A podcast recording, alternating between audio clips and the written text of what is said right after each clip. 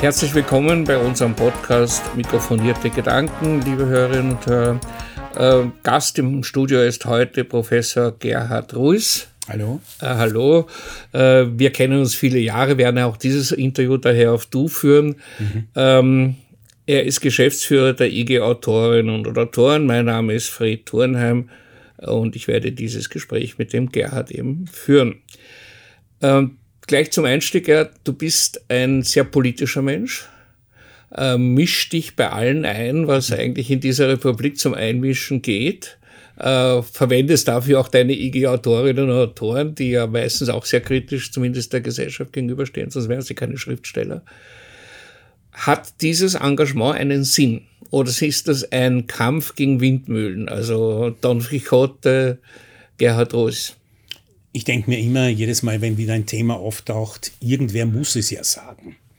Äh, es gibt so viel Ungesagtes und das liegt aber so auf der Hand, äh, dass es darum geht äh, und dass man nicht sozusagen einfach zur Tagesordnung übergehen kann, wenn beispielsweise Koalitionsverhandlungen von Mitte rechts nach ganz rechts stattfinden dann kann man natürlich darüber nichts sagen. Man kann den Mantel des Schweigens darüber breiten und sagen, bevor die Ergebnisse nicht da sind, sollte man nichts sagen. Man kann aber in dieser Zeit auch etwas sagen, das wird dann vielleicht nicht gedruckt oder, oder, oder soll nicht gehört werden. Tatsache ist, es muss ausgesprochen werden, weil, das denke ich mir immer, dann zu Recht jemand später sagen könnte, und, warum habt ihr nichts gesagt? Mhm in, wir haben ja derzeit einige Probleme in diesem Land, äh, wo du dich auch äh, zu Wort gemeldet hast. Nehmen wir das Beispiel Wiener Zeitung als erster. Mhm. Äh, warum als erster?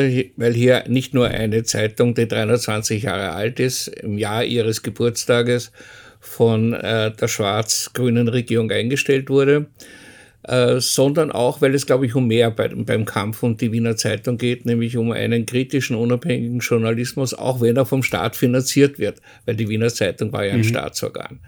Äh, darum kann ja auch die Regierung beschließen, sie einzustellen. Warum hast du dich aus deiner Sicht so stark für die Wiener Zeitung eingesetzt? Und damit eigentlich die ganze, die ganze äh, Schriftstellerei in Österreich mit vereinnahmt, mhm, sozusagen. Mhm. Na, alle, alle sprechen immer von einem äußeren Medienwandel also von den Printmedien hin zum digitalen äh, oder halt vom analogen hin zum digitalen. Es gibt aber auch einen inneren Medienwandel in Österreich und der ist das Thema. Das hat zu tun mit Demokratie, mit Bildung, natürlich mit Kultur auch. Darum ist es ein Thema von uns, nicht nur mein persönliches. Ähm, die Wiener Zeitung ist für mich der aktuellste Ausdruck dafür, dass die österreichische Medienpolitik derzeit vorhat, aus Journalismus und insbesondere aus, insbesondere aus kritischem Journalismus ähm, PR zu machen. Und das ist also so ein schrecklicher Medienwandel. PR, politische, politische PR, politische PR ja, genau. zu machen. Das ist so ein schrecklicher Wandel, äh, dass man da ja nur aufschreien kann. Und es betrifft natürlich speziell bei der Wiener Zeitung schon die Autoren und Autorinnen.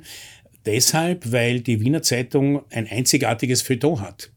Und das bedeutet auch, eine Wiener Zeitung, die nicht mehr in derselben Weise erscheint, gibt auch das Feuilleton auf.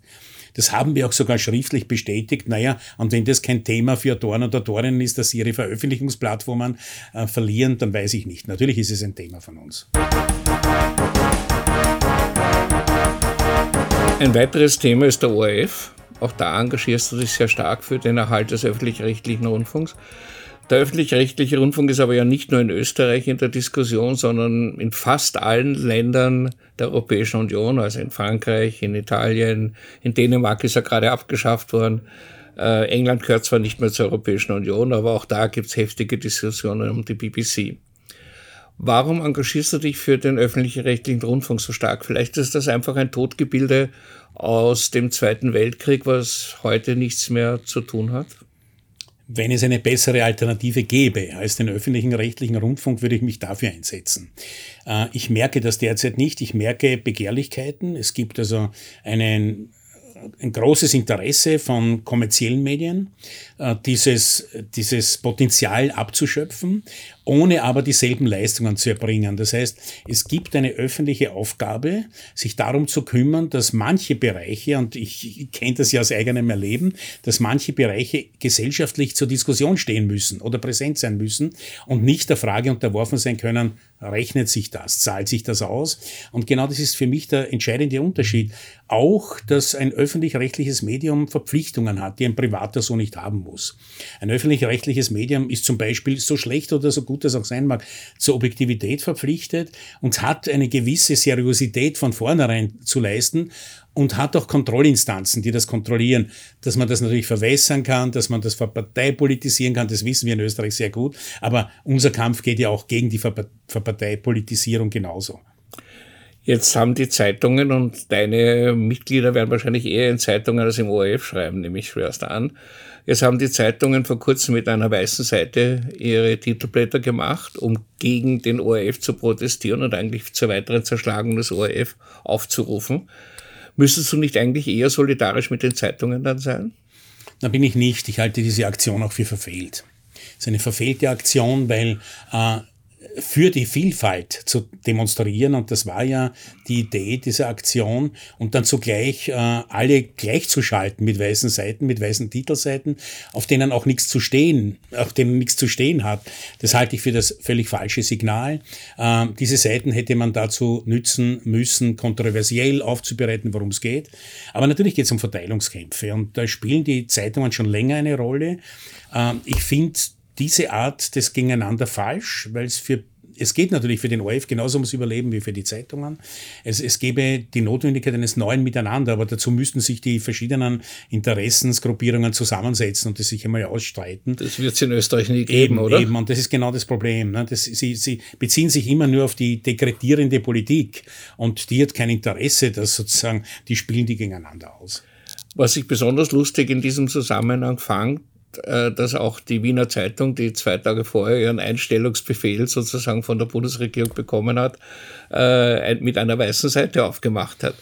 Ähm, ja, da haben sich eben, äh, da, da gab es auch, wie ich meine, eine falsche Solidarisierung, weil es betrifft ja nicht alle Medien gleich einerseits. Also ich, den Unterschied gibt es, auch wenn er nicht so ganz scharfkantig ist, dass es ambitioniertere Zeitungen gibt und weniger ambitionierte, also kommerzieller orientierte, den Unterschied gibt's.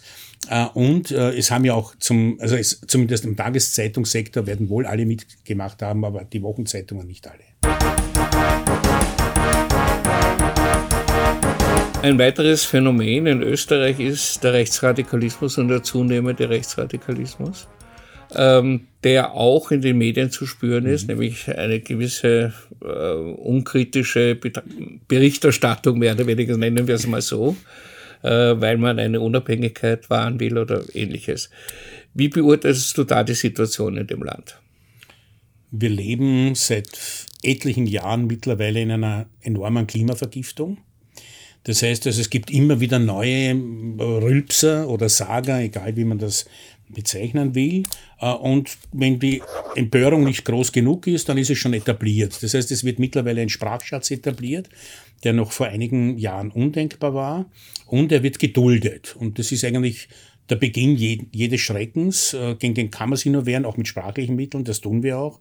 Tatsache ist aber, dass es mittlerweile eine Stimmungslage gibt äh, in der ÖVP, im Zweifel immer lieber mit rechts Koalitionen einzugehen. Äh, und ich bin gespannt, wie sich das auf Bundesebene auswirkt. Tatsache ist, ich werde alles tun, damit sich das nicht auf Bundesebene auch noch auswirkt. Naja, man kann das aber der ÖVP ja nicht alleine vorwerfen. Auch die Sozialdemokratie und der Kreisky hat sich äh, mit dem damaligen Peter, der sogar SS-Offizier mhm. war, äh, auf ein Packel kaut, um das auf Wienerisch zu sagen. Ja, ja, ja. Aber da gibt es einen entscheidenden Unterschied. Das war damals die FPÖ in einer Wegentwicklung. Inzwischen ist die ÖVP in einer Rückentwicklung begriffen. In also einer damals, Aufentwicklung meinst du wahrscheinlich? Nein, in, da, jetzt in einer Rückentwicklung zu, nicht, wahrscheinlich nicht zu den schlimmsten Phasen, aber zu, zu, zu, zu einem aus, austrofaschistischen einen neuen austrofaschistischen, einer neuen austrofaschistischen Partei. Also das, das merkt man in, in diesen, im Wording, äh, in, in, in, in dieser Art aufzutreten. Das gibt laufend Rückgriffe auf die 30er Jahre.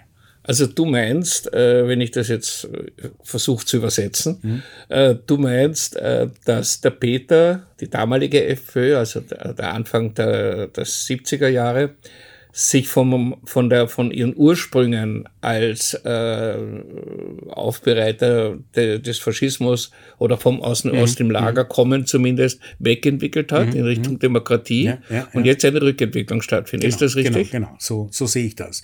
Äh, das. Das war ja auch äh, von Peter dann zu Steger, da hat man ja gemerkt, da gibt es eine, eine, eine, eine andere Richtung, in die das geht. Also kein Beharren auf, wir waren das und bleiben das, und jetzt äh, habe ich den Eindruck, äh, in der FPÖ, also vor allem Kickel ist der Meinung, naja, äh, dann geht ohnehin keinen mehr, wir können sozusagen wieder aus dem Vollen schöpfen. Ne? Alles, was da war in der Geschichte. Das hat doch euer Haider begonnen schon, oder? Ja, aber Haider ist damit mehr oder weniger gescheitert, glaube ich, in, an dem Punkt, wo ihm das Zeitgeistige wichtiger geworden ist. Ne? Der hat, er, er, er hat sich groß gemacht, er hat sich groß gemacht mit, mit, mit dieser Art von, ja, von, von Politik, aber wie er dann groß genug war, hat er sozusagen lieber den, äh, wie soll ich sagen, den Snob gegeben, den Dandy äh, im politischen Sinn und hat, hat den Hardliner hinter sich gelassen, weil er so auch Erfolg hatte.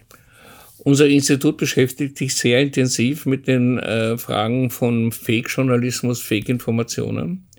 Ähm, einem Problem, glaube ich, äh, was gerade aus, dem, aus diesem Lager kommt, über was wir jetzt gerade gesprochen mhm. haben.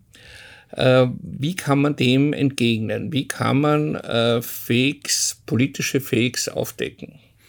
Aufklärung, Aufklärung, Aufklärung und Gegensteuern. Äh, was sehr schwer ist, weil vieles ja derzeit geduldet wird, was noch vor Jahren unvorstellbar war. Ich denke nur zum Beispiel an so Propagandaplattformen, an neue rechte Propagandaplattformen. Das ist undenkbar gewesen, dass es sowas gibt. Jetzt sind sie da. Ein weiteres Kapitel, mit dem du dich massiv beschäftigst, ist die Frage des Urheberrechts mhm. und damit der Schutz des Autorenrechts. Mhm. Äh, jetzt sind die Tendenzen gerade derzeit in der Europäischen Union eigentlich weg vom Autorenrecht hin zum Copyrightrecht, also zum amerikanischen Recht, zum mhm. Verlagsrecht. Mhm. aber du musst ja wahrscheinlich auch mit Verlegern auskommen. Äh, wie ist deine Gratwanderung? Du warst, glaube ich, jetzt gerade auf der Leipziger Buchmesse. Ich nehme an, das war dort auch ein Thema, Urheberrecht. Mhm, mhm. Äh, wie, wie kann man diese Gratwanderung zwischen den rechten Wünschen, Kosten auch der Verleger mit den rechten Wünschen, Kosten der Autoren äh, zueinander bringen und nicht voneinander weg, mhm. wie es derzeit die Tendenz ist? In Österreich jedenfalls ist die Rechtslage zwischen Autoren, Autorinnen und Verlagen sehr gut generell geregelt. Wird aber vom europäischen Urheberrecht noch gekillt werden, wie man wieder weiß. Naja, wollen, wollen, wollen kann man viel. Das europäische Urheberrecht hat vieles gewollt und hat es nicht, nicht durchgebracht. Also ich würde die, die Positionen und die Energie, die Haltungen und die Kampfkraft der Autoren und Autorinnen nicht unterschätzen. Ich glaube, wir sind inzwischen sehr, sehr gut international organisiert äh, und das wird nicht gehen, indem man halt dekretiert. Das wird äh, nur mit massivem Widerstand gehen und der der wird sich bilden in dem Augenblick, wo das europäische Urheberrecht äh, so werden soll wie das amerikanische. Wir verkaufen Recht im Paket und zwar auch mit unseren Persönlichkeitsrechten. Das ist ja ganz ein sensibler Punkt. Ich will nicht äh, überall vermarktet werden können mit dem, was ich schreibe, weil sonst hätte ich sozusagen irgendeinen anderen Beruf ergriffen. Warum nicht? Du müsstest doch froh sein, wenn du irgendwo hm. ausgespielt wirst. Nein, das will ich. Dass man deine Gedichte auch lesen kann? Ja, die kann, soll man lesen können, aber nicht auf Einkaufssacker und von mir aus. Also nicht als Merchandising-Produkt oder ähnliches. Also es gibt einen Rechteumfang, den ich selber bestimmen können möchte. Nicht in jeder Art von Verwertung, auch in der, von der ich nicht profitiere. Also zu, ich denke an zukünftige Verwertungen. Das heißt, das, mein einziges Kapital ist ja mein Urheberrecht. Und über dieses Urheberrecht über dieses Kapital möchte ich verfügen. Und das kann man mit mir vereinbaren vertraglich, aber nicht zu meinen Ungunsten. Jetzt äh, tut sich das ein bisschen mit dem äh, in einen Konflikt bringen, nämlich dass man andererseits sagt, das Internet soll frei sein, es soll ein demokratisches, sich bildendes Medium, ist es schon lange nicht, sage ich gleich dazu. Mhm. mhm. Nicht, dass auch der Hörer glaubt, ich bin mhm. da irgendwie 20 Jahre zurückgeblieben. Nein, äh, aber sozusagen der Grundgedanke war das doch. Wenn man aber jetzt immer mehr äh, Einschränkungen vornimmt, auch von den Autoren, so macht man das ja ganz in Wirklichkeit immer mehr kommerziell und damit eigentlich, um diese Logik fortzusetzen, gegen die Interessen der Autorinnen und Autoren? Jein. Äh, ich bin ja nicht gehindert, Werke zu verschenken, wenn ich das will. Also ich muss ja nur die, sozusagen, ich kann ja jemand auch kostenlos Rechte einräumen, das war ja jetzt schon so, bis jetzt schon so, das kann man auch weitermachen. Oder man kann einfach digitale Rechte Verlagen nicht vergeben, das ist möglich. Ich habe zum Beispiel äh, kein einziges digitales Recht vergeben, bis jetzt, von meinen Büchern und ich bin in der Lage, jederzeit jemand was zu schenken, äh, wenn es darum geht. Oder es ist, es, es ist auch der freie Diskurs nicht behindert im Netz. Tatsache ist, immer wenn wer ungefragt meine Sachen nehmen will, möchte ich das Recht haben, Stopp zu sagen. Zum Abschluss die Frage, hat sich dein Kampf eigentlich gelohnt? Also du bist jetzt auch, glaube ich, schon langsam am Ende mhm. deines Berufslebens angelangt ähm, warst aber die ganze Zeit kämpferisch unterwegs. Hat sich dieser Kampf für dich gelohnt? Und der hat sich in mehrfacher Hinsicht gelohnt. Erstens, ich habe nicht alles verloren. Das ist sehr beruhigend, weil es ging um ganz große Angelegenheiten, die ich alle verlieren hätte können. Äh, als Bürger genauso wie als, Autoren und Autorinneninteressenvertreter. Zum Zweiten, es war immer sehr inspirierend. Es ist bis heute inspirierend. Also ich, ich komme nicht dazu, mich zur Ruhe zu setzen, weil ich dauernd irgendwie einen neuen Impuls kriege und entweder bearbeite ich den mit Protestnoten oder mit neuen Gedichten. Äh, neue Gedichte wäre jetzt fast äh, das Stichwort gewesen. Nein, ist es nicht ganz für mich wenn du aus dem, was du erlebt hast, auch was du negativ erlebt hast, Lehren ziehen würdest und sagen würdest, das würde ich nicht so machen, was wäre das? Das ist wirklich eine Frage, auf die bin ich ganz schlecht vorbereitet in meinem Leben, weil ich mir denke, es war elementar nie was falsch. Äh, ich habe das Gefühl, ich habe immer die richtigen Abbiegungen genommen, wenn es äh, instinktiv, wenn es für mich nicht mehr gestimmt hat. Dadurch habe ich oft auch mal sogar meine künstlerischen Berufe gewechselt und bin nicht dabei geblieben und ich bin beim Richtigen gelandet. Ich bin heute Lyriker, ich bin Sänger, also auch Musiker und ich bin nach wie vor Interessenvertreter und das sind meine wichtigsten Tätigkeitsbereiche und ich muss heute nicht mehr Schauspieler sein, ich will es auch gar nicht mehr sein oder Regisseur oder äh, Bands haben oder solche Dinge.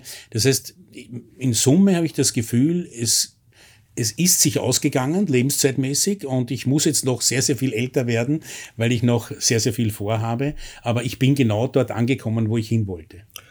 Und wo ist die Gesellschaft angekommen? Naja, die, die Gesellschaft äh, ist offenbar in einer Endlosschleife begriffen. Es wird nicht immer, hoffe ich jedenfalls, ganz so schlimm, äh, wie es schon war. Aber es gibt immer wieder ein Zurück zum Ausgangspunkt, zu welchem auch immer. Und man denkt sich immer, immer früher immer gedacht, naja, die Gesellschaft ist so lernfähig, dass etwas Erworbenes von der Gesellschaft nicht wieder in Vergessenheit gerät. Nein, das stimmt nicht. Man muss es für jede neue Generation neu erarbeiten. Es wird leider viel zu viel und viel zu schnell vergessen und natürlich dadurch auch, ähm, ja, wie soll ich sagen, dadurch auch äh, so, als hätte es das nie gegeben. Es hat es aber gegeben, es hat äh, die Barbarei des Nationalsozialismus gegeben in unseren Breiten, auch den, den Faschismus in unseren Breiten. Und all das kann man nicht nur als Kultur in der, in der Vergangenheit ansiedeln, sondern all das spielt in der Gegenwart eine große Rolle. Das sagt Professor Gerhard Ruiz. Er ist Geschäftsführer der IG Autoren, war heute Gast im Studio. Am Mikrofon war Fred Turnheim, die Technik hat Ben Kasses gestaltet. Vielen herzlichen Dank fürs Zuhören.